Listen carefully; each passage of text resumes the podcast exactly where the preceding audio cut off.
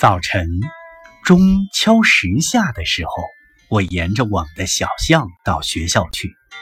每天我都遇见那个小贩，他叫道：“镯子呀，亮晶晶的镯子。”他没有什么事情急着要做，他没有哪条街一定要走，他没有什么地方一定要去，他没有什么时间一定要回家。我愿意，我是一个小贩，在街上过日子，叫着镯子呀，亮晶晶的镯子。下午四点，我从学校里回家，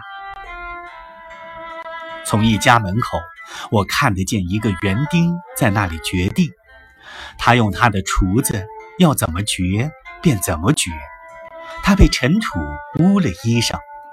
如果他被太阳晒黑了，或是身上被打湿了，都没有人骂他。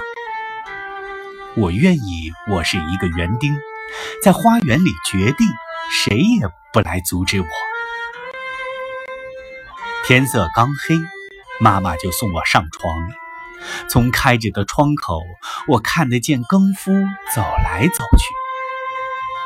小巷又黑又冷清。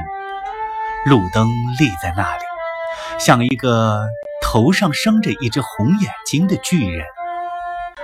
更夫摇着他的提灯，跟他身边的影子一起走着。他一生一次都没有上床去过。我愿意，我是一个更夫，整夜在街上走，提了灯去追逐影子。